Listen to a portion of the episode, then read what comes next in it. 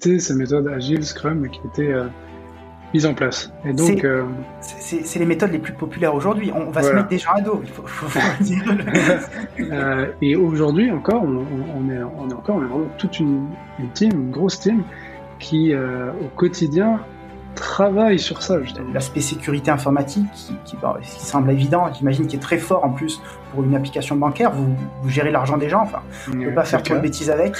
Euh... On, teste un peu, on se rend compte que euh, ça fait chier les, les, les, les designers. Est-ce que tu as une petite anecdote à nous raconter sur euh, comment tu as vécu 10 heures de l'intérieur, l'explosion de quelques personnes dans l'équipe tech? À on doit être présent dans euh, plusieurs dizaines de pays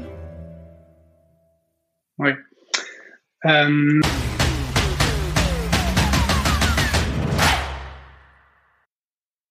Si vous, là, qui écoutez ce podcast, vous souhaitez devenir freelance, mais que vous avez peur, peur de ne pas trouver de clients, peur d'échouer, peur de vous mettre en danger financièrement, peur de devoir retourner à votre condition de salarié et cette fameuse routine métro, boulot, dodo. Eh bien, la chose que j'ai à vous dire, c'est que vous avez raison d'avoir peur. Contrairement à ce que l'on peut voir, croire sur les réseaux sociaux, la grande majorité des gens échouent en tant qu'indépendants. Et cela pour plein de raisons. Un positionnement marketing pas clair, croire que ce que l'on veut faire, c'est exactement ce dont les clients ont besoin, c'est rarement le cas, sincèrement. Euh, ou encore une incapacité à se vendre, négocier, réseauter, gérer sa trésorerie et investir. Heureusement, il existe des méthodes pour faire ce changement dans les meilleures conditions possibles. Et c'est là que j'interviens. Alors pourquoi moi? Car je l'ai vécu, je l'ai fait et je continue de le faire au jour le jour. Je suis pas un formateur qui a rassemblé des recherches Google et en a fait un packaging sympa. Je suis un freelance qui expérimente tous les jours sur le terrain et apprend des meilleurs du monde dans des secteurs comme la sociologie des organisations, la théorie des jeux, la vente, la négociation, le marketing, le copywriting, la communication. J'ai pris tous ces savoirs-là, je les ai passés à la moulinette euh, du freelancing et je les utilise au quotidien. D'ailleurs, je suis tellement sûr de la qualité de mon enseignement que toutes mes formations, tous mes accompagnements aujourd'hui sont garantis, satisfaits ou remboursés pendant 30 jours. Ils sont par ailleurs éligibles à des financements, que vous soyez euh, déjà indépendant ou encore salarié. Sachez que vous avez des droits. Pour connaître ces droits, c'est très simple vous rendez sur lilianalvarez.com slash formation lilianalvarez.com slash formation et euh, on vous expliquera tout. Vous pourrez aussi m'envoyer un email directement ou un message pour que je vous explique la procédure. Ça n'engage à rien et vous connaîtrez votre éligibilité avant même de vous engager financièrement dans la formation. D'ailleurs, j'ai une énorme et une superbe nouvelle, c'est qu'on est enfin éligible au catalogue CPF, c'est-à-dire que pour tous les, salariés qui euh, ne sachent pas encore comment s'y prendre, qui n'ont pas créé leur société, eh bien, euh, vous pouvez faire la formation euh, et elle vous reviendra probablement à 0 euros en fonction de vos droits. Donc, je vous invite à regarder tous les liens en description. tout y est indiqué. Vous aurez toutes les informations nécessaires pour prendre votre décision. Voilà. Retour au podcast. Bonjour à toutes et à tous, je suis Lilian Alvarez, freelance iOS et formateur pour indépendants. Et aujourd'hui, je reçois Guillaume Leroy. Il est lead mobile chez Conto. Conto est une néobanque destinée aux TPE, PME, start-up et freelance. Bonjour Guillaume. Bonjour Lilian. Comment vas-tu? Eh ben écoute, très très bien. Merci de, de m'accueillir aujourd'hui. Euh, avec, plaisir. avec plaisir. Est-ce que tu, tu peux te présenter s'il te plaît? Oui, pas de problème. Euh, donc, comme tu l'as dit, euh, Guillaume Leroy, lead mobile euh, actuellement chez, chez Conto. Euh, pour retracer un peu ma, ma carrière, euh, après une après une classe prépa, une école d'ingé, à la fin, comme stage de fin d'études, j'ai rejoint Bakelite. Euh, Bakelite qui, qui, qui, était assez connu dans le monde du, du mobile à l'époque et voilà qui m'a donné le, le, le, goût de, de faire du développement Android dans, dans un premier temps, j'ai rencontré vraiment des personnes euh, formidables là-bas. Euh, et puis après, j'ai eu la chance aussi de rejoindre euh, Deezer, euh, une toute petite équipe. Au début, on était euh, 3-4 euh, dans un petit bureau sur au sentier. et voilà, après j'ai connu l'expansion de, de Deezer, l'ouverture dans 280 pays, des, wow. des, des, levées de, de plusieurs millions, déménagements dans des, dans des locaux flambant neuf. Euh, voilà, c'était vraiment une très très belle euh, aventure. On a pu bosser sur, euh, sur, sur, sur, plein de choses, sur le projet euh, Chromecast notamment à l'époque, donc beaucoup d'interactions avec des avec des Googlers, avec des avec des techs de chez Google parce que eux ils préparaient le projet Chromecast et ils voulaient hmm. des ils voulaient des avant-premières euh, et voilà et Deezer était partenaire à cette époque et, et cette collaboration on, on, devait souvent se rendre à, à Londres dans, dans dans un des locaux de de Google à Londres. Et cette collaboration, ça m'a donné envie un peu de, de voir autre chose, de, de, de traverser la Manche. Euh, et donc, au bout de trois ans, j'ai, sauté le pas et je suis allé d'abord dans les bureaux euh, chez Deezer. Et puis après, euh, j'ai, euh, pu euh, voir un peu le, le, le marché anglais. et en Angleterre, j'ai travaillé chez Rated People, qui est marketplace pour euh, faire se rencontrer les, les, professionnels du bâtiment et des particuliers. Donc c'est très utile si tu as une fuite chez toi, si tu veux faire des, des travaux, tu, euh, tu, te connectes à cette application, à ce service et euh, tu trouves le, le professionnel euh, idéal. De, de, de, de, très belles années à Londres, c'est vraiment une ville très très sympa, un environnement tech incroyable. Ils ont des meet-ups, ils ont des start-up week-ends, il y a vraiment une dynamique incroyable là-bas. Mais euh, Brexit, euh, euh, situation où les, prix sont assez, chers, la vie est, assez chère. Au final, moi et ma femme, on ne voyait pas forcément construire une vie là-bas. Et donc, on a décidé de, de, de, rentrer en France après après cinq ans à Londres. Et, et là, via, des connaissances, via quelques recherches, j'ai trouvé j'ai trouvé Conto et et tout de suite, ça m'a vraiment envie, euh, ça m'a vraiment, donné envie de, rejoindre cette aventure. Et donc euh, aujourd'hui, voilà, ça fait deux ans que je suis euh, chez chez Conto. J'ai rejoint d'abord en tant que dev Android, et puis après très rapidement, je suis monté lead mobile. Alors chez nous, le, le lead mobile, c'est à la fois une forte expertise tech, mais aussi du du management. Euh, Est-ce que tu as une petite anecdote à nous raconter sur euh, comment tu as vécu 10 heures de l'intérieur, l'explosion de quelques personnes dans l'équipe tech à on doit être présent dans euh, plusieurs dizaines de pays? Oui. Euh, alors c'est vrai que ça s'est fait euh, très très rapidement. Euh, donc il, me semble que c'était juste après une très très grosse levée où Deezer avait levé plus de plus de 100 millions, il me semble. Euh, et là, il y avait vraiment une envie d'accélérer, euh, d'aller euh, euh, se frotter à des Spotify, à des, à des Apple. mais honnêtement, la stratégie en interne, malheureusement, de mon point de vue, n'était pas forcément très très claire parce que on se demandait tous est-ce que ça fait vraiment sens d'être ouvert dans autant de pays alors qu'au final, on se rend bien compte, hein, il y a combien de, de, pays, il y a combien de personnes dans, dans, dans combien de pays qui sont capables de dépenser 10 euros par mois pour de la musique. Euh, hmm.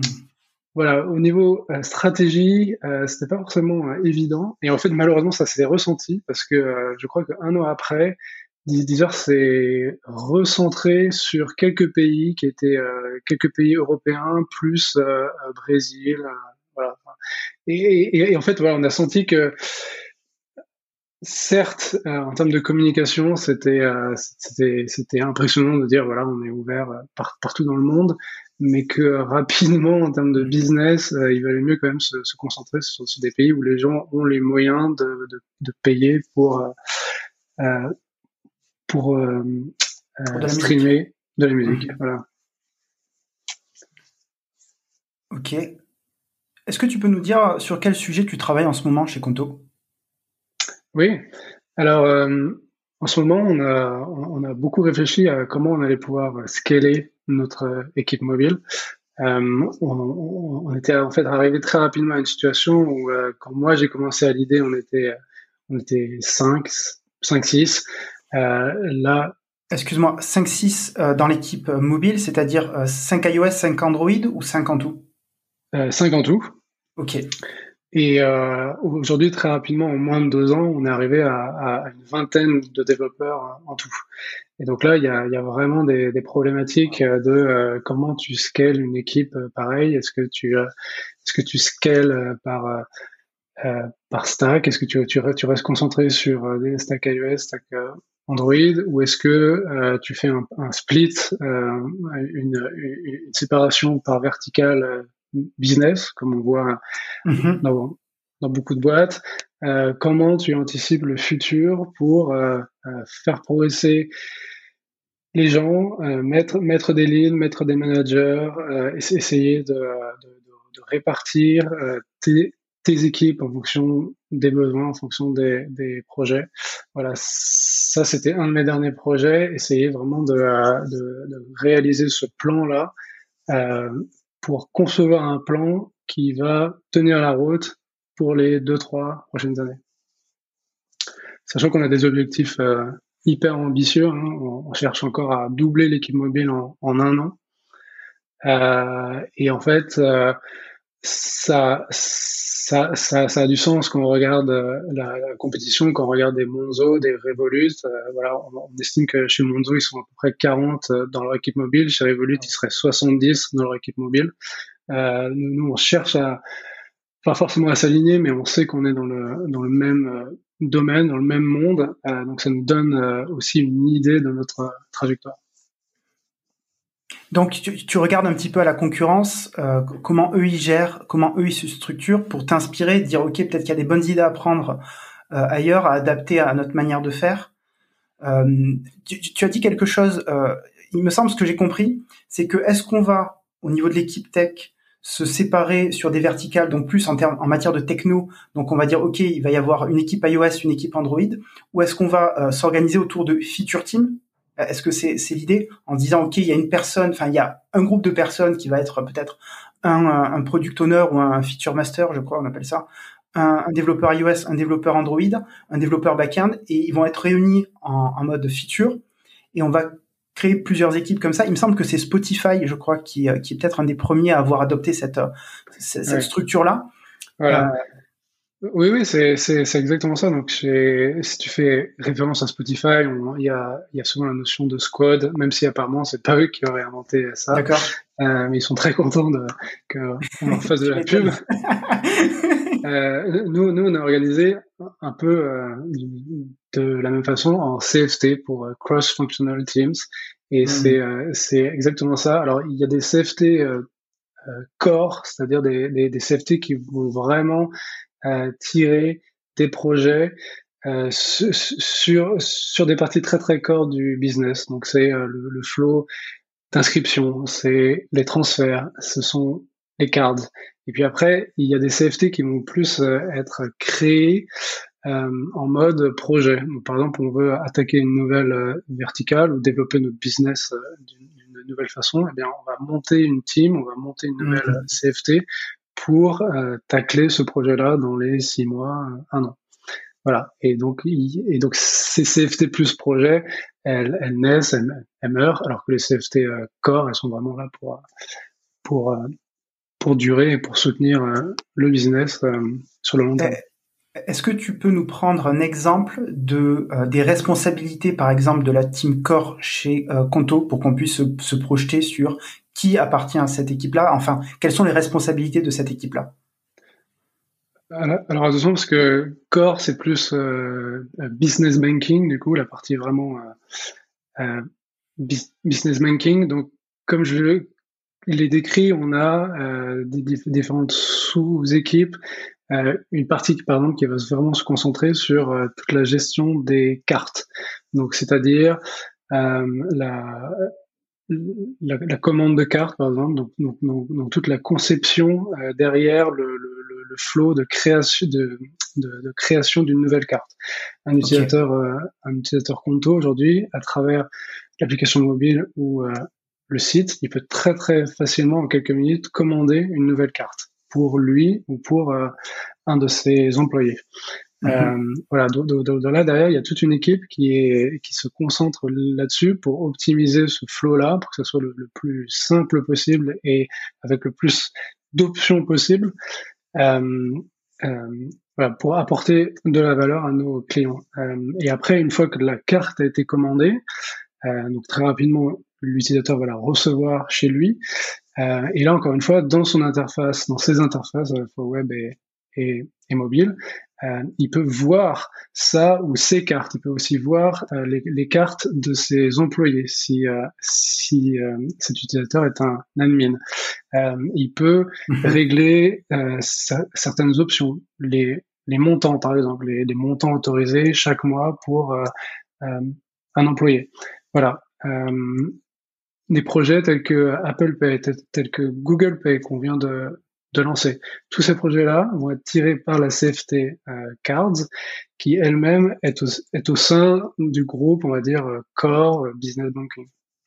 Alors, elle fait partie du groupe Core parce que le fait de, en tant qu'utilisateur, en tant que client de Conto, de pouvoir commander une carte bleue, c'est euh, c'est quelque chose d'indispensable, euh, de, de, vraiment inhérent euh, à, votre activité. Et du coup, c'est pas comme si vous alliez tester une nouvelle fonctionnalité où vous savez pas trop ce que ça va donner. Ça fait vraiment partie du cœur de business. C'est cette idée. Ok, d'accord. Intéressant. Euh, Au-delà de, de l'aspect enfin de l'aspect euh, croissance scale, euh, j'aimerais que tu nous parles peut-être des, des challenges principaux qui sont inhérents au fait de, de travailler dans le secteur bancaire. Mmh. J'en ai identifié trois. Alors j'ai un, un, regard très extérieur à la situation, donc peut-être que je me trompe.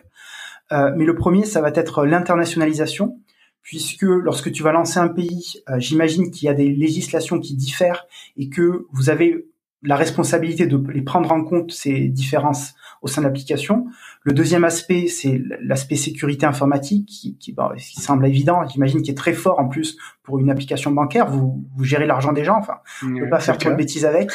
Euh, euh, du coup, je suis curieux de que tu nous parles un petit peu de, par exemple, les différences entre une application mobile telle que euh, Deezer et une application mobile type, euh, type Conto en matière de sécurité.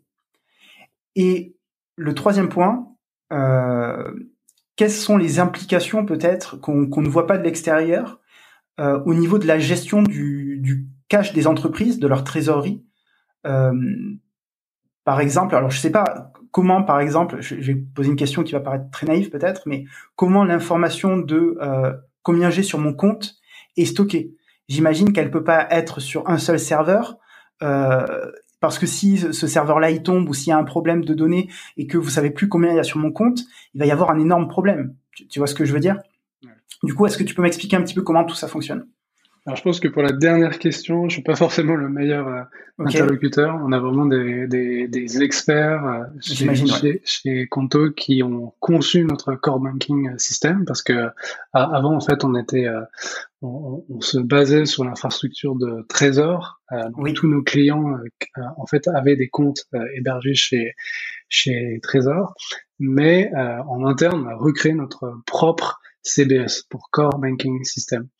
Euh, et donc on a vraiment des, des, des, experts en interne qui ont euh, conçu tout ça euh, et qui ont vraiment mis en place bah, toutes les, les, les règles, ce qu'on appelle le, le, le, ledger, le livre de compte, pour justement s'assurer que aucune transaction ne sera perdue en fin de journée. okay Donc voilà, moi côté mobile, je suis plus au niveau interface, j'ai quelques connaissances euh, sur euh, sur la partie euh, back, mais à mon avis, je suis pas le je suis pas le mieux placé pour ça. Alors, par, contre, sur les questions de l'international, alors c'est c'est vrai que chez chez Deezer, c'était la gestion des langues, par exemple, c'était c'était un sacré truc. Hein. Il fallait il a fallu très très rapidement pouvoir gérer au moins une vingtaine, une trentaine de langues et à chaque fois les, les, les flots de traduction, tout ça, ça prenait, ça prenait pas mal de temps. Alors nous, aujourd'hui, euh, on est d'abord ouvert en France, mais aussi en Espagne, en Italie, en Allemagne. Donc oui, on, on doit gérer quelques complexités au niveau de, des, des traductions. Euh, mais effectivement, il y a aussi des spécificités euh, locales. Donc, euh, par exemple, en, en, Italie, il y a un, un formulaire qui s'appelle F24 que euh, toutes les entreprises euh, italiennes doivent pouvoir utiliser pour euh, payer leurs impôts à l'État.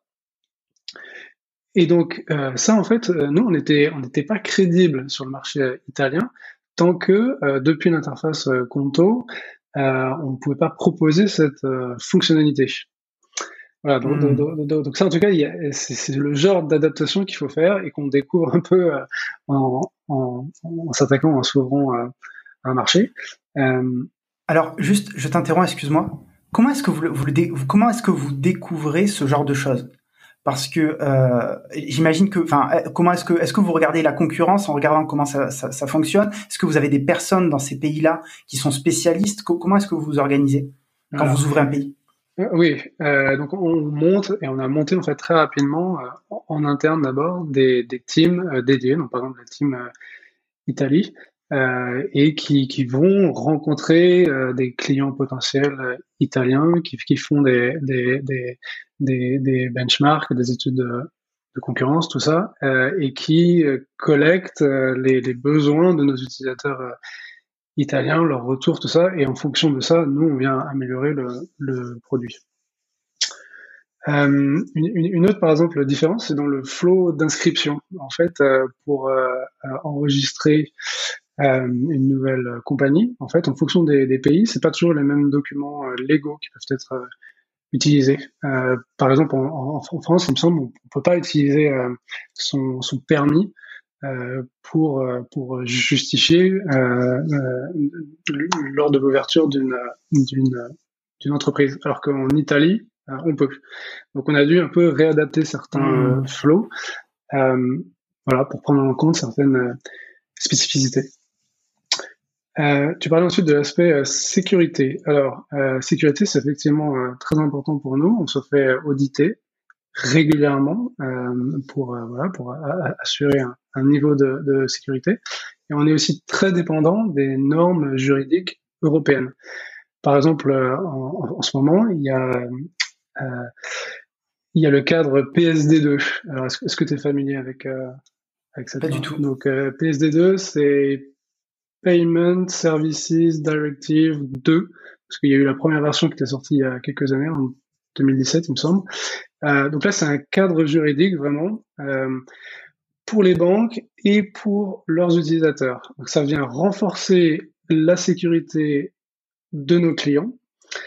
Euh, et ça vient aussi, ça, force aussi les banques à rendre possible l'accès des informations du compte à des tiers approuvés. Donc, pas, donc, donc, par exemple, c'est le cas de, de, de banking, euh, c'est très utile pour, euh, pour euh, ce genre de, de compagnie, pour pouvoir aller agréger des informations de, de différents comptes sur différentes banques. Donc nous, en interne, ça veut dire quoi? On a en fait, on a toute une équipe dédiée en interne, toute une CFT justement, qui travaille bah, pour respecter cette norme-là. Donc donc côté client, en fait, on vient améliorer euh, l'accès des données. On vient aussi rendre, euh, euh, on améliore aussi la, la, sécurité des actions dites sensibles. Une action dite sensible, par exemple, la création d'un nouveau transfert. Ça, c'est une action dite sensible. On, en, en, en, tant que banque, donc utilisateur d'une banque, tu t'attends à devoir valider ce genre d'action sensible. avant PSD2, euh, souvent l'utilisateur recevait un OTP, donc un, SMS qui contenait un, code et il devait rentrer ce code.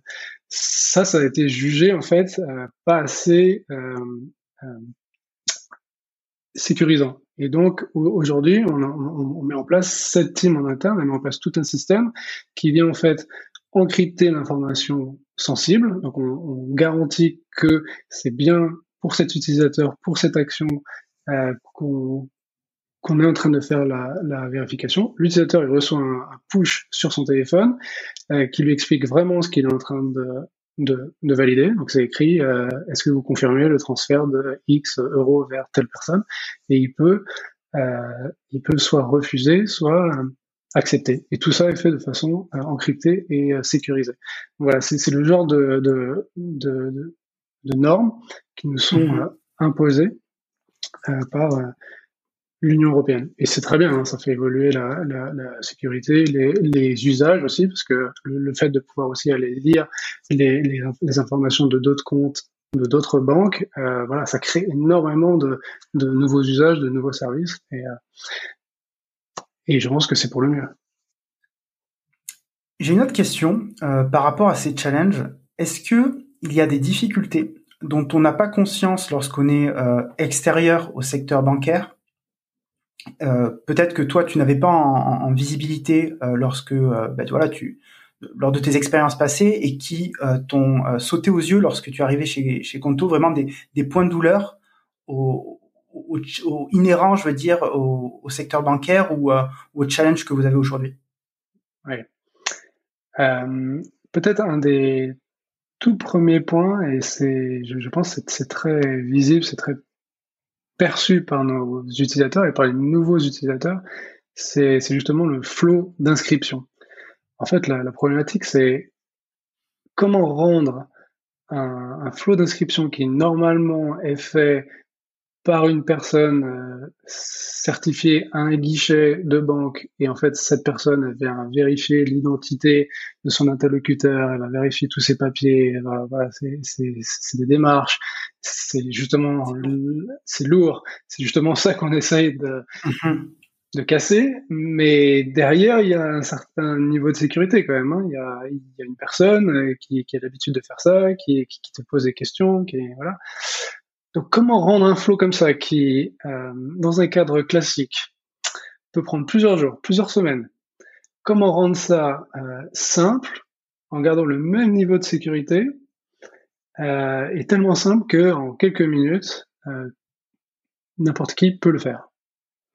Donc ça, en fait, c'était vraiment un des premiers challenges hein, lorsque Conto a été lancé. Euh, et aujourd'hui encore, on, on, est, on est encore, on est vraiment toute une, une team, une grosse team qui euh, au quotidien travaille sur ça justement, sur euh, faire en sorte que euh, on soit sans cesse en train de maintenir un, un haut niveau de, de, sécurité. Donc par exemple, on utilise Onfido qui vient en fait comparer automatiquement euh, la photo qui a été soumise euh, sur la, la pièce d'identité avec le visage de l'interlocuteur. Donc là, on a mis en place des solutions techniques. Euh, enfin, on se, on se, base sur la solution technique fournie par, par un tiers euh, pour un peu faire le travail que faisait l'agent derrière son bureau, qui lui mmh. euh, de, de, devait justement vérifier que oui, c'est bien la bonne, c'est bien le bon interlocuteur, c'est bien la bonne personne. Euh, et faire ça sur des petits téléphones euh, pour le, plus simplement possible. On est dans un monde complexe. Hein, le, le, le, monde de la banque, euh, il y, a, y, a, y, a, y, a, pas mal d'éléments légaux, il y a pas mal de, de, de termes propres au domaine. donc rendre tout ça facile, accessible, rapide et quand même conserver ce, ce même niveau de, de sécurité, voire faire mieux dans, dans certains cas. Donc ça, je pense que c'est, en tout cas moi, c'est quelque chose que j'avais pas du tout euh, anticipé. Euh, en tant qu'utilisateur des d'autres néobanques, on se dit oui, ça marche, ils ont fait ça. Euh, on se pose pas trop de questions. On se pose pas trop de questions, mais en fait, voilà, quand on commence à creuser en interne, mm. euh, si, si, en fait, euh, c'est un gros sujet. Ouais. c'est un gros sujet. Euh, on a une grosse équipe, on a une équipe euh, légale qui est compliance aussi, qui vient vérifier que les choix qu'on prend, eh bien justement, sont les sont les bons choix, qu'on a toujours en, en, en règle. il y a, a l'équipe sécurité aussi qui intervient pour s'assurer que, encore une fois, ne crée pas des, des failles de sécurité. Euh, donc en fait, derrière, c'est euh, une grosse machine. Changeons complètement de sujet. Euh, J'ai envie d'échanger avec toi sur la gestion de projet, la gestion d'équipe. D'accord. Et, euh, et, à ce titre, j'ai lu un, un, article de Marc-Antoine Lacroix, qui est le Chief Product Officer de Conto. Euh, et il met dans, dans cet article, alors je me souviens plus du, du, nom, je le mettrai en description pour les gens que ça intéresse. Euh, il met en exergue les points négatifs euh, des méthodes agiles. Ouais. Euh, alors pour ceux qui nous écoutent, euh, rapidement les méthodes agiles, donc c'est des méthodes de travail, de gestion de projet qui sont extrêmement populaires en informatique, qui ont pour vocation de, de, dire voilà on va on va mettre en place des cycles relativement courts de deux semaines en, en, général où on va travailler sur un, un certain nombre de, fonctionnalités et on va au bout de ces deux semaines les livrer euh, aux clients et on va voilà avoir ces cycles courts pour avoir un maximum de, enfin avoir des feedbacks rapides et pouvoir itérer sur le pro, sur le produit rapidement et de manière euh, la plus efficiente possible. Euh, et c'est aussi ponctué d'une série de rituels tels que des réunions quotidiennes, des réunions en, début de sprint où on va réfléchir sur l'ensemble des tâches qu'on va prendre dans le sprint, etc., etc. Est-ce que tu peux nous parler des limites des méthodes agiles que vous avez pu identifier et de la méthodologie que vous vous adoptez au quotidien chez Conto pour pour travailler, pour vous organiser en équipe? D'accord. Alors, je, peux peut-être euh, revenir sur ma propre expérience parce que, en fait, avant euh, Conto, euh, toutes mes expériences dans, dans toutes mes les, les, boîtes chez qui j'ai pu travailler, en fait, c'était ces méthodes agiles Scrum qui étaient mise en place. Et donc, euh, c'est les méthodes les plus populaires aujourd'hui. On va se mettre des gens à dos. Il faut, dire. je, vais, rester prudent. Euh, alors, déjà à l'époque, mon ressenti, c'était que euh, il y avait beaucoup de cérémonies. Tu en as parlé. Il y a les dailies, il y a les grooming, il y a les sprint planning, qui sont appliqués et on, sont appliquées parce qu'il semblerait que quelqu'un quelque part a dit qu'il fallait faire comme ça, que c'était mieux comme ça, que c'était effectivement la façon de faire euh, partout euh, et que euh, si on voulait réussir, eh ben, il valait mieux faire comme tout le monde et faire comme ça. Et, et honnêtement, c'est, souvent c'est, assez incompris. Il y a souvent des débats en interne sur la, la, la, philosophie de ce qu'on essaye de faire. Il y a, il y a les pour, il y a les contre, et j'ai, toujours l'impression de, qu'on perdait un peu, beaucoup de temps même, à, débattre euh, sur, bah, par exemple, sur, ces cérémonies et sur le contenu de ces euh, cérémonies. Euh, souvent, par exemple, en entretien, c'est une question que nous on pose aux développeurs qui, veulent rentrer chez Contour. On leur demande pourquoi ils utilisent la suite de Fibonacci pour estimer leur, leur tâche, leur, leur, story. Parce que la suite de Fibonacci, c'est le classique de, de, de ces méthodes-là. Et, euh, et, en fait, les, les développeurs se, bah, ne savent pas, ils ne sont jamais posé la question, euh, ils, ils, se sont pas dit que euh, euh, voilà, on voulait utiliser cette, cette suite pour vraiment exprimer que plus un projet dure dans le temps, plus il a de fortes chances de déconner. Et, et, et, ça, en fait, bah, quelque part, ça, ça pose un vrai problème. Et, et chez Conto, à travers la pratique du lean, on essaye vraiment de faire un truc euh, différent où euh, c'est chacun tous les jours qui va participer à la façon, à notre, à notre, euh, façon de travailler, qui va participer petit à petit à la conception de notre flow de production. Et ça, en fait, c'est libérateur. C'est-à-dire que c'est vraiment l'état d'esprit, c'est vraiment la, culture, c'est que au quotidien, on a le droit de discuter, euh, de euh, remettre en question un meeting, par exemple, si on pense qu'il est devenu obsolète parce qu'on a réussi à, à s'améliorer, qu'il n'y a plus de raison de, de continuer de, maintenir tel ou tel meeting, ou au contraire, de rajouter une étape, euh, de, rajouter un meeting, de rajouter des discussions, de rajouter euh, un document, parce qu'on sent que ça va, ça, ça va apporter de la qualité, ça va euh, augmenter notre, notre vitesse de, de développement. Est-ce que tu peux nous prendre un exemple euh, précis, s'il te plaît, de, de chez Conto, récent peut-être, qui, qui, illustrerait ce que tu viens de dire? Un, un, exemple euh, qui, qui, est aussi lié à notre pratique du Lean, on pourra en reparler après. Euh, on, est, très attentif euh, à ce qu'on appelle les, les wastes, le, gaspillage. Euh, et, donc, euh, un waste, par exemple, ça va être le, nombre d'allers-retours qu'il peut y avoir entre l'équipe mobile de développeurs et un testeur éventuel ou une équipe QA. À, un moment, on a observé que hmm, il y avait beaucoup trop d'allers-retours. Euh, et donc, on, sait que ça a un impact, ça veut dire que euh, on n'est pas bon sur les qualités, ça va, ça va, ça va aussi avoir un impact sur notre euh, delivery, sur notre euh, vitesse. Et donc là, on s'est dit bon ben voilà, on est en contrôle de notre flow. Réfléchissons comment est-ce qu'on peut faire en sorte de d'améliorer et d'arriver au right first time, c'est-à-dire que quand on envoie un build à notre équipe de QA, on va jamais avoir de retour. Et donc là, on a on a travaillé nos tools, on a travaillé nos, nos tests et on a aussi mis, mis, en place une nouvelle étape dans notre flow qui est ce qu'on appelle la, team QA. On va vraiment faire attention de, en fait, les, développeurs qui ont qui ont travaillé sur la feature, ben, ils prennent cinq minutes, ils font ils, ils font une démo, ils installent l'application, le build sur un vrai device, et puis ils appellent les autres membres de, de l'équipe et euh, ils se font challenger un peu à ce moment-là. Euh, voilà, donc ils, ils, euh, ils reproduisent euh, les étapes que ferait un utilisateur euh, normal. Et les autres développeurs, ils posent des questions. Est-ce que tu as checké si Est-ce que tu as regardé si, si dans tel cas, ça, ça se passe bien? Voilà.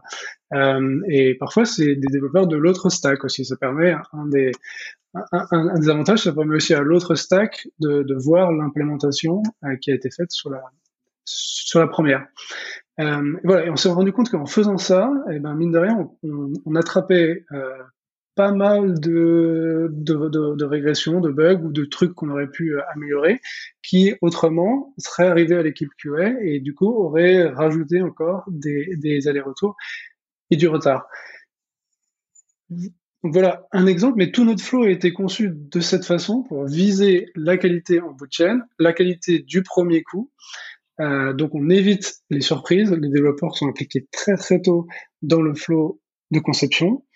Euh, avant d'attaquer euh, euh, un développement, on fait ce qu'on appelle des documents de, de, de diving, où les développeurs vont venir expliquer l'état actuel du, du, du, code et vont venir aussi expliquer euh, la solution technique qu'ils souhaitent mettre en place pour, pour répondre à la feature. Euh, on se met d'accord sur le naming, sur sur sur l'archi, sur les technos, sur les third parties qu'on veut utiliser.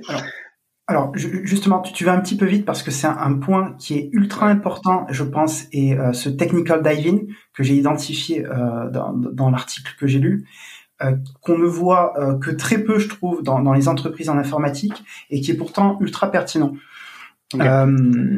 Alors, ouais. pour pas pour pas aller trop vite, tout ça pour dire que je pense contrairement à ce que j'ai pu voir dans les dans les méthodes euh, agiles Scrum, on est vraiment en contrôle et ça c'est libérateur. Le fait que tout le monde au, sein de l'équipe technique, mais tout le monde dans la boîte soit euh, euh, un peu responsable de notre flow, de la façon dont euh, on, on, crée, de la façon dont on produit, euh, et qu'on soit tout le temps en train d'apprendre et de s'améliorer et d'améliorer euh, ce, ce flow-là.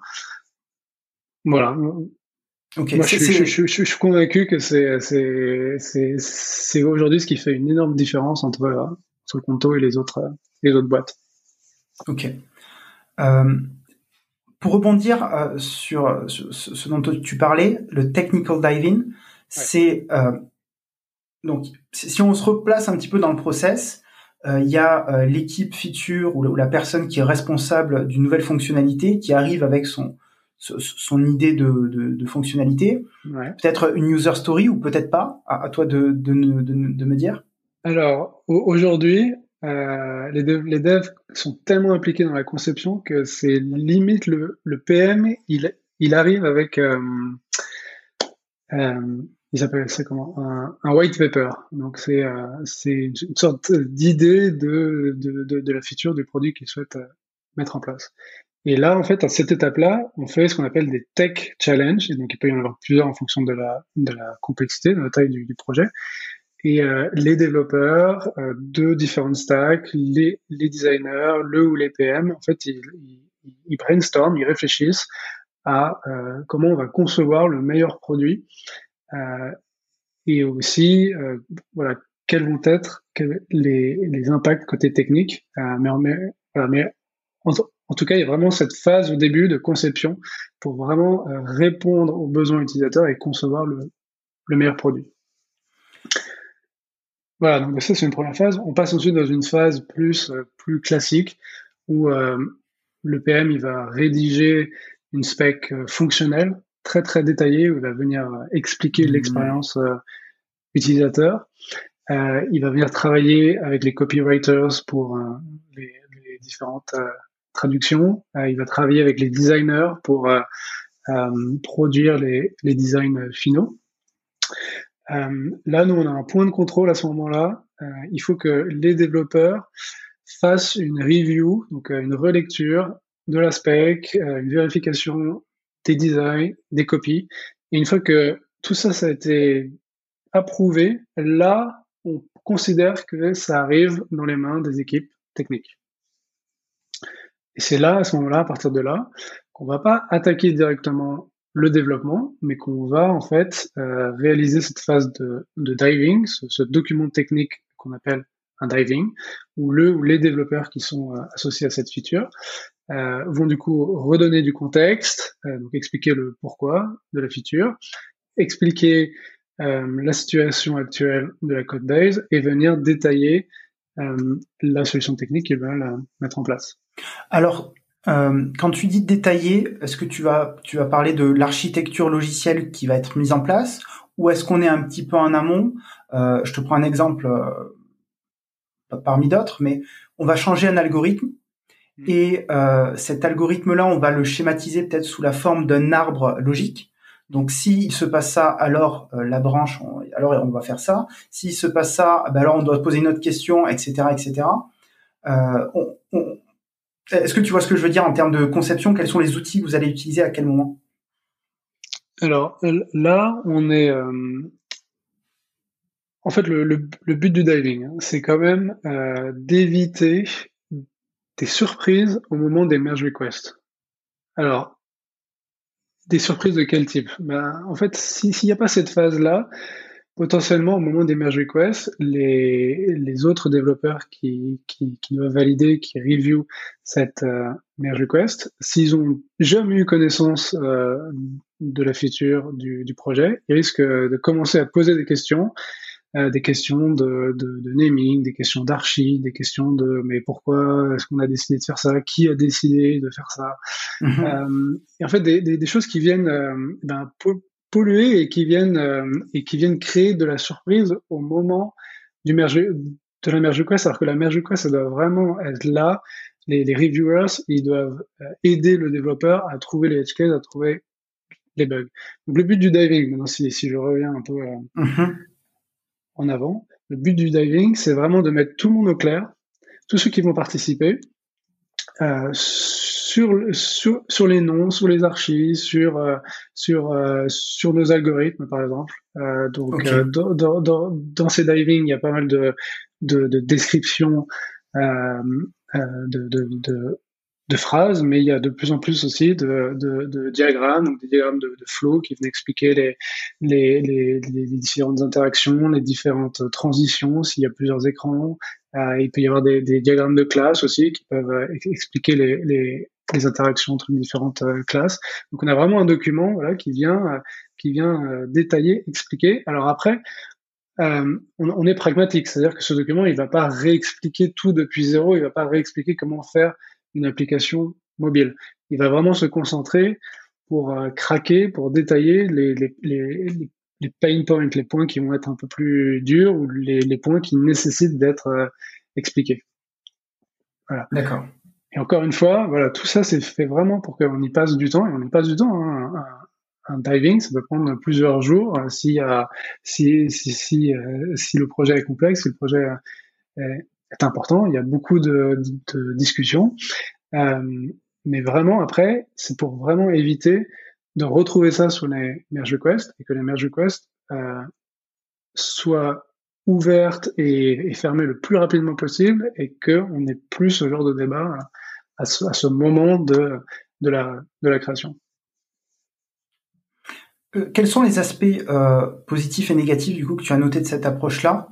Tu viens de nous dire euh, il y a moins de débats et du coup le process de développement euh, se passe beaucoup plus vite. Il y a, j'imagine, moins de discussions, de retour en arrière où euh, le développeur finalement il dit mais attends, est-ce que tu as pensé à ce if, cette condition là, machin. donc j'imagine que finalement ça, ça, le, process. Alors je sais pas si c'est plus long ou plus court, à, toi de, de, nous le dire. Mais en tout cas, ça, c'est plus smooth, si je puis dire. c'est, ça, ça se passe bien en fait. Alors, bah, c'est justement une des difficultés et, euh, le, un peu le, un, une des parties du, job du manager. C'est réussir à faire comprendre que de loin, ça paraît être une perte de temps, que ça, on semble passer euh, beaucoup de temps euh, là-dessus, mais que, en fait, en faisant ça, en fait, ce travail d'anticipation, de préparation, on va débroussailler la, la, code base, on va vraiment bien comprendre les, les, les attentes du, du, PM. Et bien sur le long terme, ça nous fait gagner énormément de temps. Alors malheureusement, j'ai pas de j'ai pas de metrics. Euh, c'est vrai que euh, comme euh, moi depuis que je suis arrivé, on suit cette cette méthode. Mais, euh, mais mon, expérience me, laisse à penser que oui, il y a, beaucoup moins de, de, de, de, surprises, il y a beaucoup moins de, de, de changements, de, de, de, reprises de code, de changements euh, euh, après, une, fois qu'on a commencé à, à développer. Et, ça, en fait, le, le, fait qu'on soit, on soit au clair et qu'on avance rapidement, euh, ben je, je, pense, et c'est vraiment le but de tout ça, qu'on va beaucoup plus vite que. Euh, tu, as dit quelque chose qui m'a fait sourire. Euh, tu as dit en, tant que manager, on, voit bien l'intérêt de, de, ce process-là en termes de qualité, etc. Euh, mais c'est peut-être difficile, en tout cas, c'est ce que j'ai deviné dans, dans, dans, tes mots, dans ta phrase, de convaincre ses supérieurs de euh, l'importance et des bénéfices peut-être de ce, de ce type de process. Alors non, de convaincre les développeurs, les, les ah. supérieurs, c'est ce que tu disais en fait comme euh, Marc-Antoine, Steve, en fait ils sont très inspirés de, de, cette culture lean. On, on, a aussi la, la, la chance de pouvoir bénéficier de, de, de, ça du top management. en, en, fait, le, le, la notion de diving, par exemple, eh bien c'est Marc-Antoine qui l'a imposé à l'équipe tech, mais qui, a, qui, qui, qui, nous a fait comprendre qu'on avait tout intérêt à, à, à, travailler de, de cette façon.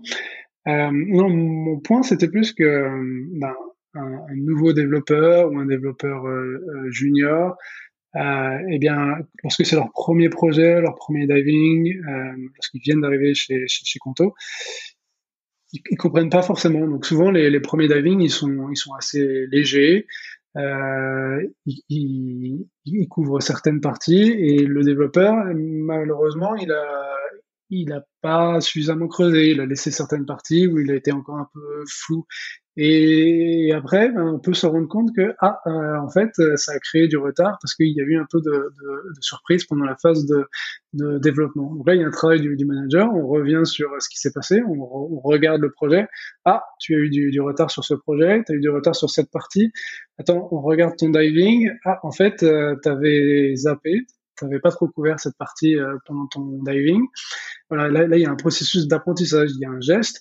Eh bien, les divings suivants, il commence à être un peu plus long. Tu vois, le, le, le développeur, il a appris, il s'est dit attends, je vais pas me faire avoir euh, deux fois.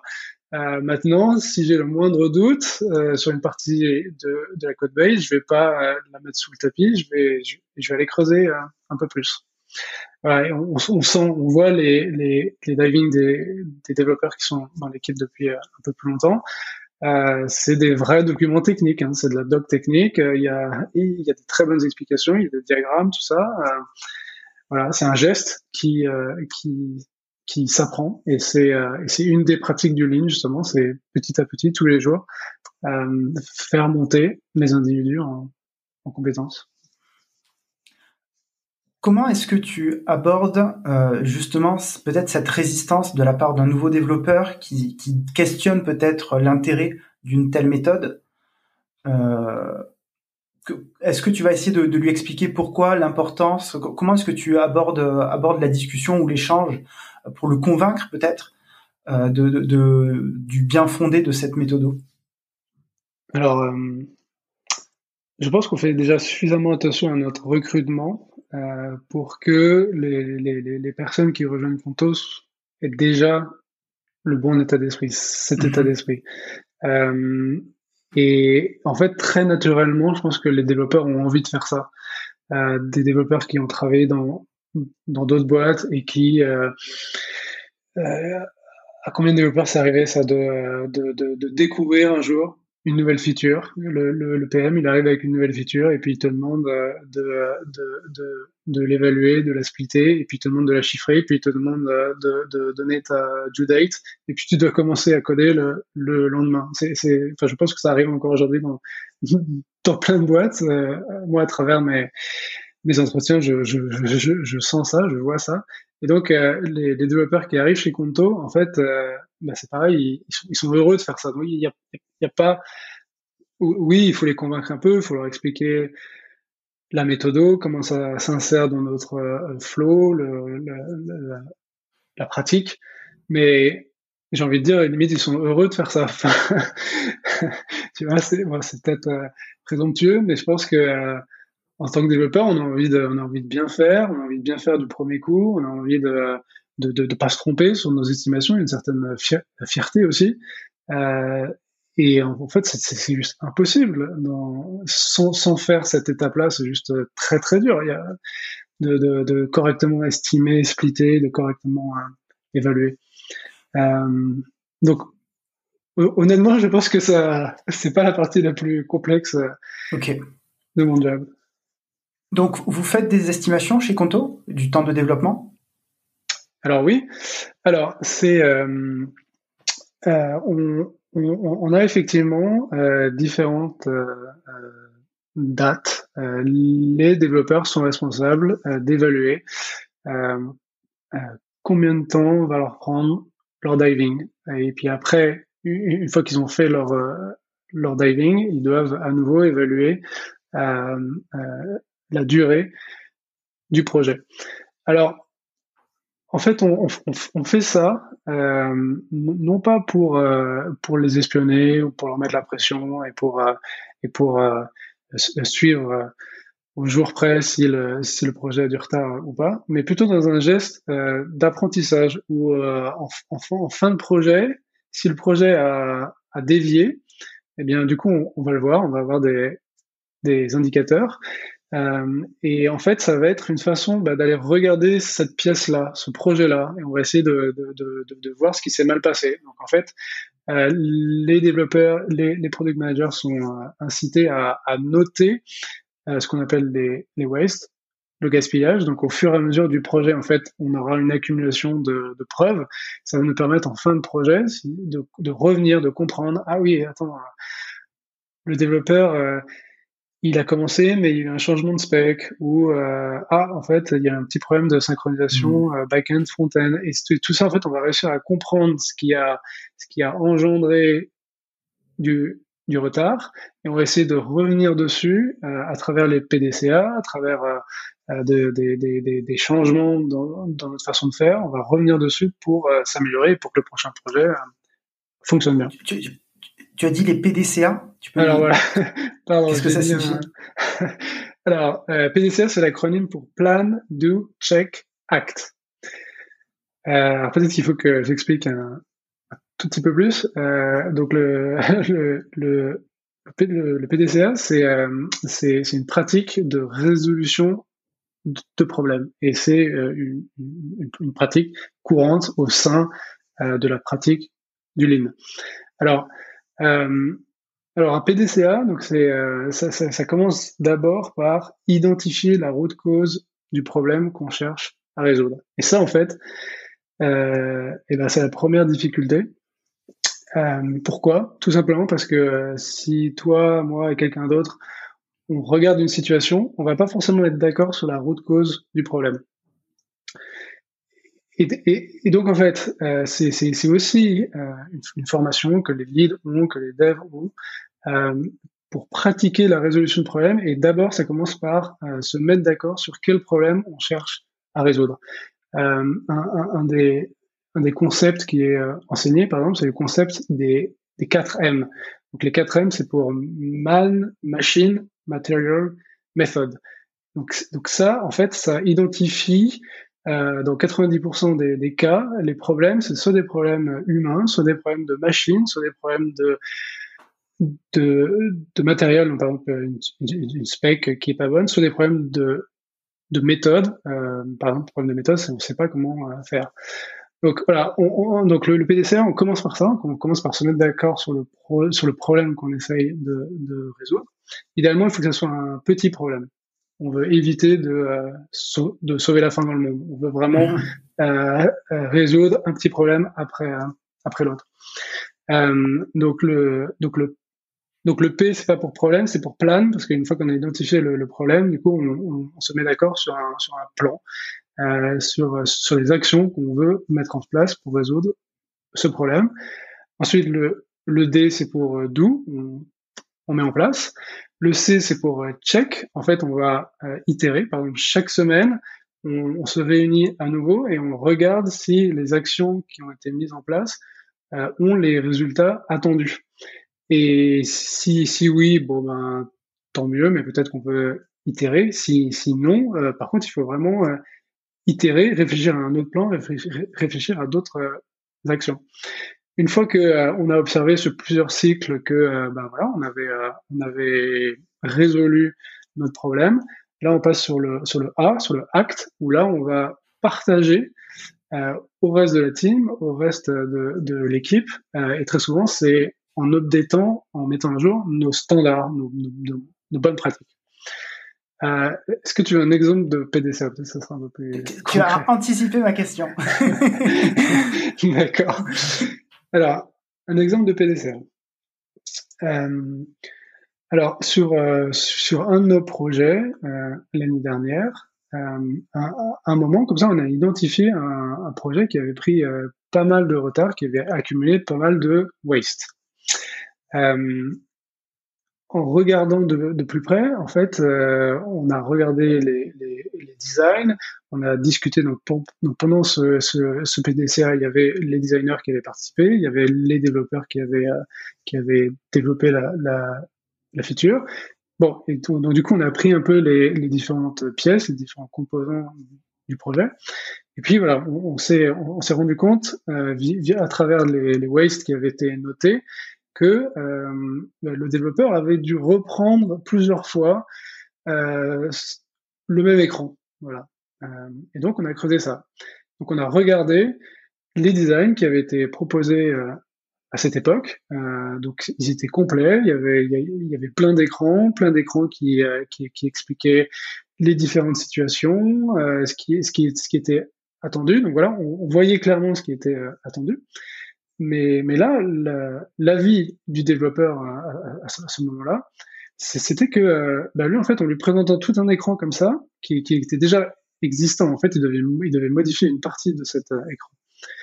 En lui présentant tout cet écran, en fait, il n'avait pas tout vu, il n'avait pas tout compris. En fait, il avait, il avait cru comprendre que, eh bien, on lui demandait de changer euh, telle partie de l'écran, et il s'était concentré là-dessus, et il n'avait pas vu d'autres parties. Et donc là, on a mmh itérer. Au début, on s'est dit, OK, donc là, en fait, les, les, développeurs, bah, dans ce genre de cas, on leur présente tout un écran. En fait, même s'ils ont participé à la conception, en fait, potentiellement, ils peuvent louper un truc. Donc, première itération, eh bien, mettons des petites bulles. On va, on va demander aux designers de mettre des petites bulles qui, qui, qui, qui pointent, qui expliquent euh, ce qui, ce qui est, ce qui a changé. Bon, euh, on, teste un peu, on se rend compte que euh, ça fait chier les, les, les, les designers. Pardon, c'est droit de dire euh, ça? tu, tu, peux y aller sur mon podcast, il n'y a pas de souci, ça sera d'ailleurs dans l'intro. ça fait chier les designers. Et voilà, donc, donc du coup, on, on, commence à mettre ça en place entre, entre les, les designers et, les devs, mais on se rend compte que les, les designers, ils ont du mal à créer cette bulle, à, à mettre du texte à expliquer exactement ce qui a changé. Bon, on itère, on arrive à une autre solution, on se dit, est-ce qu'une simple flèche rouge euh, qui, qui, pointe vers euh, ce qui a changé, est-ce que euh, ça, ça, ça, simplifierait pas le travail des, des, des designers et est-ce que ça, ça, ça n'aiderait pas les développeurs à, à, bien comprendre ce qui a changé? Et donc voilà, on, on teste ça sur, sur plusieurs jours, sur plusieurs semaines, et il semblerait que eh bien ça, ça fonctionne. Et donc aujourd'hui, voilà, on, on, fixe cette situation, on update, on update, on met à jour nos standards côté design. Donc désormais, côté design, dans leur, dans leur standard de euh, comment euh, designer euh, pour, euh, pour, pour front, pour mobile, il y a une section, il y a une ligne qui dit euh, quand, quand, vous présentez un écran en, en, entier, lequel contient un changement, eh bien, mettez une petite flèche rouge euh, pour euh, indiquer aux développeurs euh, ce, que, ce, que, ce, que, ce que vous souhaitez communiquer, ce que vous souhaitez, ce qui a changé. Voilà. voilà un exemple de, de PDCA. Et, ça, en fait, on en fait tout le temps et c'est tiré. Et c'est et c'est tiré par n'importe qui. N'importe qui, au sein de mon équipe, au sein de la tech, peut se dire, bah voilà, là, là, on a un problème, il est récurrent, euh, allons-y. Tu as écrit un article euh, récemment, il me semble, où tu mets en avant. Tu vois, j'ai préparé, hein. j'ai préparé l'entretien. Attends, euh, où tu parles euh, des métriques que euh, tu euh, que tu traques pour mesurer et pour connaître la performance de ton équipe. Hmm. Euh, est-ce que tu peux nous en parler, s'il te plaît? D'accord. Alors, effectivement, je peux, peut-être redonner un tout petit peu de, contexte sur le, sur, le pourquoi. Pourquoi ces, ces métriques euh, Alors, euh, le, le, le, rôle d'un développeur mobile, c'est de produire une application de qualité rapidement. Donc on joue sur deux tableaux, la delivery et la qualité. D'accord? Euh, En gros, pareil, la, la, la, pratique du Lean nous dit que euh, tout ce qui empêche le développeur de, de faire ça, de produire rapidement de la qualité, c'est ce qu'on appelle des muda, des waste. Euh, et en fait, c'est ce qui nous, nous empêche de bien faire notre boulot. Et, euh, et, et, et, ce genre de waste, de gaspillage, eh bien, il y en a plein, ça peut prendre euh, plein de formes euh, différentes. Et c'est ça qu'on cherche au quotidien à réduire. Donc moi, en fait, à travers ces, ces métriques, qu'est-ce que j'essaie de faire? J'essaie de voir si, euh, en termes de delivery, en termes de qualité, si euh, on, on, respecte nos standards et j'essaie de, de, créer des, des, indicateurs pour qu'on puisse se concentrer, pour qu'on puisse voir les problèmes. Parce que le, on est vraiment dans le, dans le mindset du problem solving. Euh, on est vraiment dans la résolution de problèmes. Je t'ai expliqué les, les, PDCA, mais d'abord, il faut voir les problèmes. Il faut, il faut, les trouver. Euh, donc, par exemple, en termes de delivery, des merge requests qui sont ouvertes pendant plusieurs jours, qui sont review par personne, qui restent là. Des merge requests qui sont tellement grosses, qui ont un diff size de euh, plusieurs centaines de milliers de, changements. Des merge requests qui se prennent euh, des commentaires, euh, des, dizaines et dizaines de, commentaires. Tout ça, on sait que ça a un impact très très négatif sur la delivery. Ça, si tu mets pas en place des, des, mesures qui derrière créent des signaux, ben, en fait, tu peux complètement l'ignorer et tu peux te dire, euh, bah, je comprends pas pourquoi euh, on n'arrive pas à shipper euh, plus vite. Donc là, euh, une, une, des premières métriques sur ce board, c'est de, de, de, de, collecter des informations depuis GitLab sur nos merge requests et d'être capable justement de voir euh, ok, pendant combien de temps nos merge requests restent ouvertes? Si une merge request reste ouverte plus d'une journée, sur, sur ce tableau, elle passe immédiatement en rouge. Euh, une merge request, on sait que elle doit rester d'une taille correcte. Pourquoi? Parce que c'est difficile de review une merge request euh, si euh, on dépasse les 400, 500 de, de diff. Donc les merge requests, pareil sur ce tableau, elles deviennent rouges dès que on, on, on dépasse les 400 euh, de, de diff. Les commentaires. On sait que s'il y a trop de commentaires, ben, nous, dans notre flow, ça veut dire qu'on a loupé un truc pendant le diving. Ça veut dire qu'il y a encore plein de questions qui arrivent au moment de la merge request. C'est vraiment un truc qu'on veut éviter. Donc, dès que la merge request, elle a plus de 10 commentaires, il me semble, pareil, elle passe en rouge. Donc là, euh, chaque développeur a son board euh, où on filtre, où on n'affiche que ses merge requests. On a également des boards euh, d'équipe, euh, équipe Android, équipe euh, iOS, et on regarde ça. On, voilà, moi, j'utilise ce board-là pour les progress reviews. On regarde ces boards-là chaque semaine pendant nos, nos, nos weeklies, et c'est des triggers pour les managers pour voir. Attends, mais là, on est en train de déconner. On a une MR qui est ouverte depuis depuis trois jours euh, je, mon, mon, attention doit, doit être orientée, doit se concentrer sur, euh, sur ce problème. Peut-être que là, j'ai un dev en, en difficulté, euh, en difficulté, euh, pour des raisons de, de, de, spec, de design, de process, de, de tool, mais en tout cas, là, j'ai une alarme qui vient de, de, de sonner. Euh, et donc, on a collecté comme ça différentes euh, mesures. Euh, une, une, autre, une autre mesure, donc c'est, euh, donc là, je vais te parler de la delivery, une autre mesure, c'est la qualité. La qualité, c'est, alors nous, d'abord, c'est le nombre de bugs.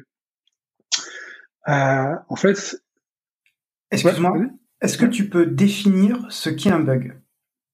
Parce que, alors pourquoi je te pose cette question? Parce que j'ai fait un podcast récemment avec un, autre développeur qui, je sais pas si tu connais, qui s'appelle Michael Azerad, qui qui promeut beaucoup la qualité, notamment le TDD et toutes ces pratiques de clean architecture, etc.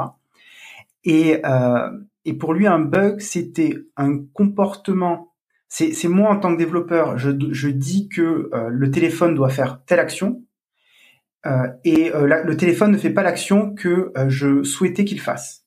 Ouais, Donc ce n'est pas quelque chose, un retour qui, un bug par exemple, ce n'est pas un retour fait par le feature team parce que en fait il se rend compte que il a oublié dans sa spec une précision. Euh, ce, qui, ce, qui, est souvent un, amalgame finalement, parce que les gens ils se disent ok en fait t'as oublié ça, donc oh, en fait il y a trois bugs, mais en fait ces trois bugs c'est juste parce que j'ai mal fait mes specs en amont. Oui, on est on est aligné là-dessus euh, sur cette définition et justement euh, on distingue les bugs techniques des bugs produits. Et donc en fait les, les PM ils ont aussi leur stock de bugs. Mmh. et, euh, et, et, nous et nous on a nos bugs techniques euh, qui sont effectivement le on s'attendait à ce que le téléphone sonne et il ne sonne pas parce qu'on a loupé un truc dans notre code. Ça, c'est un vrai bug euh, tech de notre côté. Donc, oui, on, on, est aligné sur cette définition. Et, donc, nous, en fait, au, au, quotidien, quasiment au quotidien, mais au moins une fois par semaine, en équipe, on regarde nos bugs. On les ignore pas, on les met pas sous le tapis. On sait exactement combien de bugs. Tous les matins, on se fait pinguer euh, avec notre stock de bugs. Donc là, on est vraiment aussi dans la résolution de problèmes. Un bug, c'est un problème. Ça veut dire que euh, y a un truc dans l'expérience euh, utilisateur qui n'est pas au niveau attendu. Euh, donc voilà, ce, ce, le, le, board d'équipe aussi, il affiche le, le, le, le stock de bugs. Euh, il affiche aussi notre vitesse de, création et de résolution de bugs. Parce que ça, c'est très important aussi. Euh, tu vois, tu, tu, peux te retrouver dans, dans, dans une situation où euh, tu arrives à fixer plein de bugs rapidement, mais globalement, ton flow fait que quasiment tous les jours, il y a un nouveau bug qui est créé. Et là, en fait, tu es dans une situation où euh, ça va être très difficile pour toi de toujours rester à un stock euh, faible de bugs parce que tu vas toujours essayer de, tu vas, toujours devoir avoir des, développeurs qui sont en train de fixer, fixer, fixer. Euh, mais derrière, il y a des nouveaux bugs qui vont euh, apparaître. Donc ça veut dire qu'en tant que manager, il faut essayer de, euh, en tant qu'équipe aussi, il faut jouer sur les deux tableaux. Il faut mettre de l'énergie pour fixer les bugs, mais il faut aussi regarder les, nouveaux bugs, comprendre. Donc ça, c'est un geste du lean aussi, c'est prendre les pièces, regarder les bugs, comprendre l'origine du bug. Pourquoi le bug est arrivé là? Qu'est-ce qu'on peut changer dans notre façon de faire pour ne, pas avoir des bugs similaires qui euh, apparaissent euh, Voilà. donc c'est aussi une, une, des métriques et c'est aussi un des un des gestes qu'on fait au moins une fois par semaine pour pour s'améliorer. Dans... Euh, oui, tu voulais rajouter quelque chose? Non, non, est-ce que j'essaie de retrouver le fil parce que du coup on a peut-être un tout petit peu euh, euh, dévié. Non, non, on, parlait des, de, de, cet article que tu as écrit récemment sur les, les, différentes métriques donc pour mesurer la performance de l'équipe. Moi, j'ai une petite question là-dessus. Dans l'article, tu parles d'une couverture de test de 80%. et je suis curieux de savoir comment est-ce que tu as choisi ce chiffre. Euh, non, je, je, pense que c'est un, un exemple que je donne. Euh, aujourd'hui, on est à, on a, une bonne couverture sur certains de nos modules, mais on est, à, on est plus autour de 50% que, de, que de 80. Euh, et honnêtement, oui, c'est vrai que j'ai pas j'ai pas creusé cet aspect-là de à, combien on veut arriver un jour. non, aujourd'hui on est plus dans une approche où 50% c'est on peut mieux faire et on est plus dans une approche euh, où euh, petit à petit on va augmenter notre notre euh, couverture. Ok. C'est un, bon point. Hein. Si tu as, si as des, des, des ressources ou d'autres podcasts qui, qui expliquent quel niveau de couverture on peut, on peut je, te mettrai, ouais, ouais. Je, peux, je te hmm. mettrai si tu veux en relation avec euh, avec Michael. Il, a, il a beaucoup lu, il a beaucoup réfléchi, il a beaucoup travaillé sur ces sujets-là. Je pense hmm. que ça peut être pertinent que, que, que tu échanges avec lui à ce sujet. Ok. Euh, J'aimerais rentrer un petit peu dans, dans l'aspect euh, maintenant pratique du management au, au, quotidien dans ton dans ton poste de, de lead, euh, et notamment une question qui est souvent un problème épineux qui est toujours très mal vécu, notamment par les développeurs à chaque fois que j'échange avec eux, c'est les fameux entretiens de performance. Alors, je sais pas comment vous organisez chez Conto, mais en, en, règle générale, en tout cas ce que je peux voir dans les entreprises, c'est chaque année ou deux fois par an, on va s'asseoir, manager et, euh, et, membre de l'équipe. Hein, on va prendre l'exemple d'un développeur, et euh, il va évaluer sa performance, enfin, ils vont avoir un entretien donc sur sa performance et en fonction de ça, il va y avoir une augmentation ou pas d'augmentation. Et, c'est généralement le moment aussi euh, où euh, il va y avoir une sorte de feedback aussi sur sur l'année, un feedback global euh, de ce qui s'est passé, ce qui s'est bien passé, mal passé. comment est-ce que vous abordez cette problématique chez Conto Peut-être il y, a, y, a, deux questions dans ta question, une sur les progress reviews et peut-être une deuxième sur les feedbacks euh, en général. Alors, euh, chez Conto, on, a, on, fait en fait une progress review chaque trimestre. Donc c'est beaucoup de boulot pour, euh, pour les managers, surtout euh, si, si le manager a une grosse équipe. mais c'est vraiment voulu. En fait, c'est important Peut-être peut-être que je pourrais euh, revenir dessus euh, sur la question du, du, du feedback. Mais euh, pour moi, on déconne quand on fait des progress reviews annuels où ce qui avait été prévu au début de l'année, en fait, a complètement changé au bout de mm-hmm. deux mois. en, en, février, ce qui avait été prévu en janvier n'a plus rien à voir. donc nous, en fait, on essaye vraiment d'aligner de, de, de, de, faire des progress reviews régulières euh, qui, qui, sont vraiment alignées avec, euh, avec la situation, avec, avec, ce qui se passe sur le terrain, avec, ce qui se passe dans la boîte. C'est aussi très synchronisé avec, euh, avec nos roadmaps. Euh, en fait, on est cadencé aussi. Euh, chaque trimestre, on, on, on, réfléchit à nouveau sur nos roadmaps, on réaligne à nouveau euh, les besoins produits et les, et les, les ressources euh, tech. Euh, voilà, il y a, y a, ce rythme-là aussi qui, qui fait que avoir des progress reviews qui sont au même rythme, et ben en tout cas chez nous, ça fait euh, sens. Alors, euh, c'est vrai que c'est un exercice qui, qui, qui, prend du temps. moi, je sais que j'y passe une bonne semaine, je fais quasiment que ça.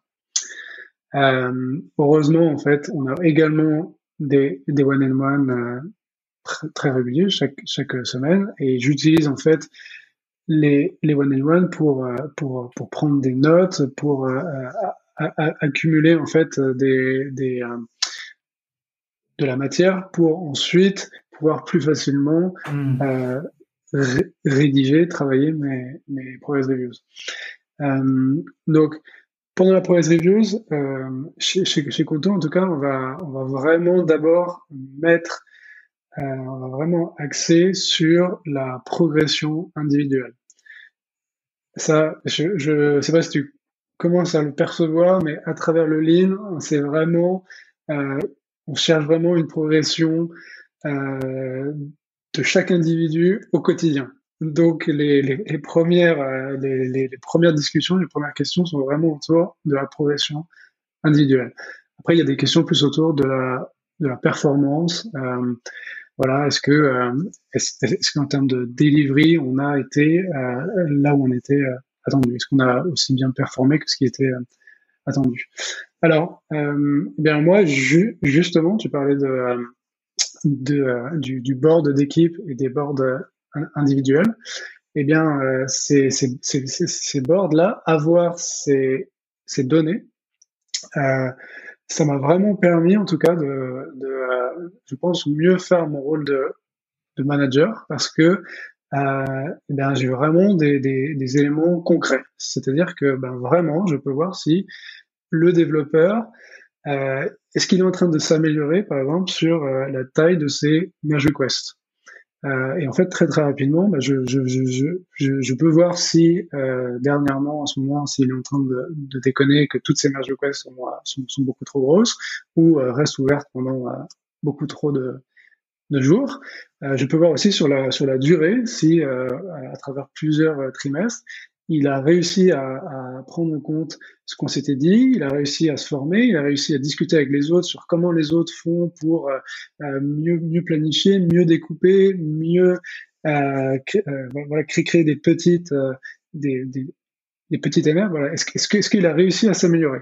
Donc voilà. Et donc, donc, donc ça, en, tout cas, c'est vrai que j'ai vraiment senti la différence de mon côté, mais aussi euh, euh, côté développeur. Parce qu'en fait, en faisant comme ça, eh bien, les, les, développeurs sont quelque part autonomes sur leur progression, sur leur formation. Parce que euh, on regarde tous les mêmes métriques et en, en tant qu'équipe, on est tous d'accord sur ce qui, ce qui compte. Et donc, un développeur qui aujourd'hui a un, peu du mal, qui, n'arrive pas forcément à, bien découper son, code, eh bien, il est au clair, il sait que c'est sur ça qu'il doit travailler. Donc moi, ça me simplifie beaucoup aussi mon, travail parce qu'il y a ce côté euh, autonome. Euh, voilà, euh, c'est les, les progress reviews, donc effectivement, donc c'est l'occasion de, de, de, regarder euh, tout ça. C'est aussi l'occasion de parler effectivement salaire, bonus et carrière. Euh, chez Conto, aujourd'hui, on a deux, euh, deux, deux, voies, la voie euh, lead et la voie expert. Donc, expert, c'est expertise technique, ça peut être expertise produit aussi, personne qui connaît très très bien tous les recoins de, de l'application, du service, euh, elle, peut, également avoir ce titre. Et les deux tracks euh, se veulent aligner en termes de, rémunération, de, de, de, BSPCE, de, de congés, hein, tout ça. Imaginons, je suis dans ton équipe et j'ai pas très bien performé. Euh, tu regardes des merge requests énormes, euh, trop de bugs, etc. Euh, comment est-ce que tu vas me...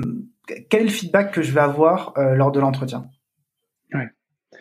Alors, il faut faire attention quand, quand tu utilises le mot feedback parce que pour, pour moi, le, feedback il doit, doit très souvent être donné sur le sur moment. Le moment. Ouais, voilà, c'est ça.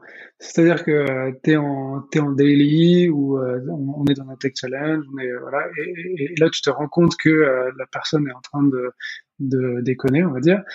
Là, là en fait, euh, c'est important de, de, de, donner ce feedback sur le moment. Si tu attends plusieurs semaines, plusieurs mois, on oublie, on oublie les faits, on, on, on est un peu dans le vague.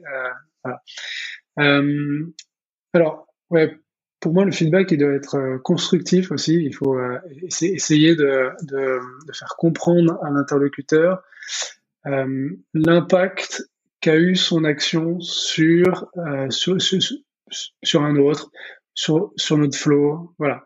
Et aussi d'être d'être factuel en collectant des métriques, en collectant des avis des autres collègues, euh, en regardant des, des échanges, des, des, interactions, en tout cas venir euh, soit lors du feedback euh, individuel, soit de la progress reviews avec des euh, avec des faits. Et, voilà, éviter absolument d'être euh, d'être dans le flou parce que effectivement ça peut déraper, on peut mal se comprendre et le, et le feedback peut être mal interprété. Euh, une, deuxième chose, c'est aussi, euh, une fois que le feedback a été euh, donné, il faut essayer de bien voir si, euh, si la personne va accepter ou rejeter le feedback. Et essayer de, de faire en sorte que l'interlocuteur reformule dans ses propres mots le, feedback qui a été donné et aussi nous explique un peu son, son plan, son action qu'il il, va donc mettre en place s'il a décidé d'accepter le, le, le, feedback pour s'améliorer. Euh, voilà, et, effectivement, c'est des discussions que j'ai pu euh, avoir. Euh, alors, effectivement, des sujets, ben, des, des, sujets de, de, de, de qualité. C'est vrai que sur la taille des MR, sur, le, sur, euh, sur leur durée, par exemple, j'ai pu avoir ce, ce genre de discussion avec avec les devs. Euh, ça aide énormément d'avoir des, des, des, métriques, ça aide énormément de, de regarder aussi. Il faut, il faut vraiment faire ce geste de regarder les pièces, de retourner sur les merge requests pour euh, essayer de vraiment comprendre ce qui s'est euh, ce qui s'est passé. il y a aussi des situations qui sont plus des situations humaines, où là, en fait, à ce moment-là, c'est important de collecter les, les, les feedbacks des uns et des autres, essayer de vraiment comprendre euh, quel a été l'impact, le ressenti chez les autres de l'action initiale? D'accord. Et imaginons par exemple que je sois un petit peu de mauvaise foi. est-ce que ça, est-ce que ça t'arrive?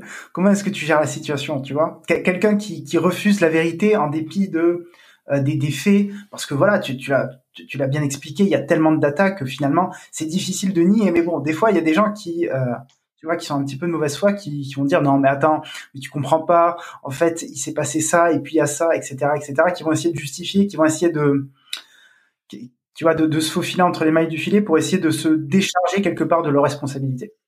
Ouais.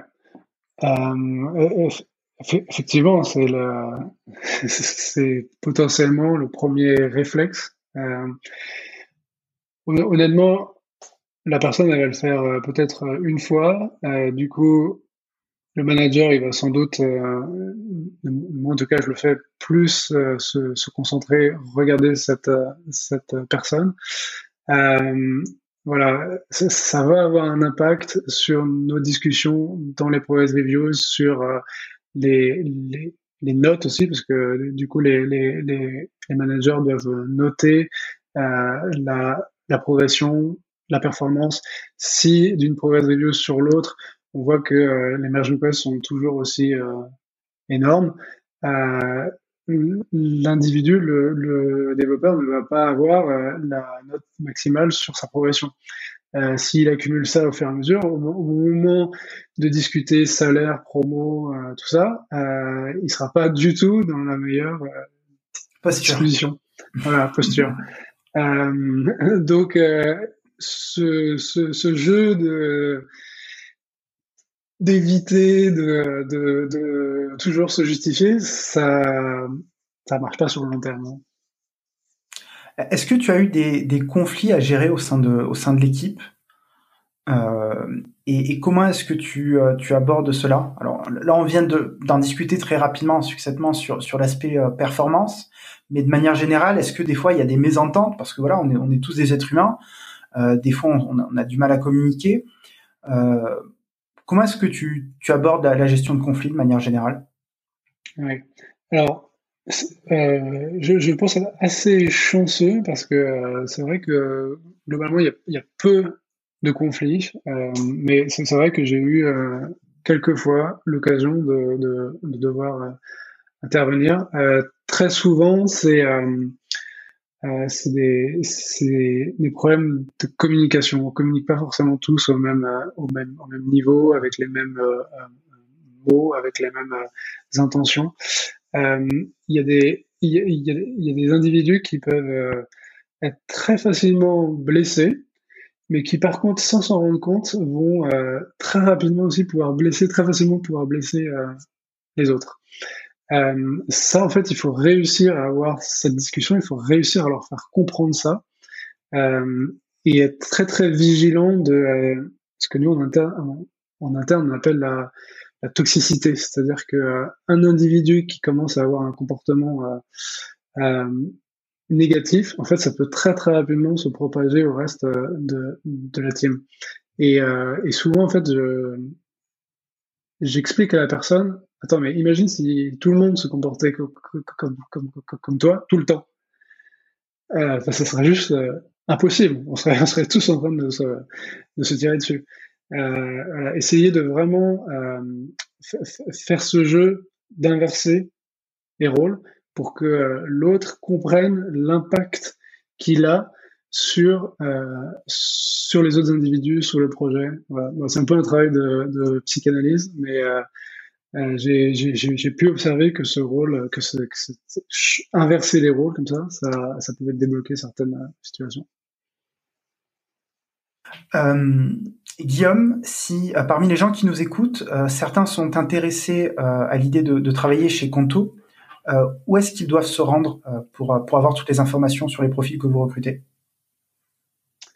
Euh, donc on a on, a une page en ligne sur notre sur notre site. Donc euh, si si vous cherchez conto.com slash fr slash carrière c a r 2 e r s careers, euh, on, liste en fait tous les postes qui sont euh, ouverts.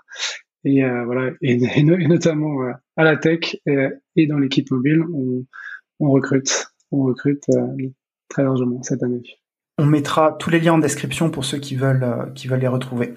Euh, si parmi les gens qui nous écoutent, certains ont envie de rentrer en contact avec toi, euh, comment peuvent-ils le faire? Euh, alors peut-être par, mail directement, euh, guillaume.leroy.conto.com. Euh, sur LinkedIn aussi, si vous cherchez euh, Guillaume Leroy et, et euh, plus loin Conto, euh, normalement vous tombez tout de suite sur moi. Je suis, je suis assez actif. ça arrive assez régulièrement que des que des que des candidats rentrent dans notre process en nous contactant directement sur sur euh, LinkedIn. Euh, sinon, euh, voilà, par notre par, notre page jobs, on a une, équipe en interne RH qui est dédiée à ça. On a des des, des RH qui suivent l'équipe mobile et qui sont du coup constamment en, en, recherche et, et, qui nous aident, avec qui on travaille pour recruter des, des talents. Merci beaucoup, Guillaume. Merci beaucoup. Merci beaucoup, Léon. Prouvez-moi que ma maman et la NSA ne sont pas les seuls à écouter cet épisode. Abonnez-vous, mettez un énorme pouce bleu et notez le podcast, ça nous aide vraiment beaucoup. Merci.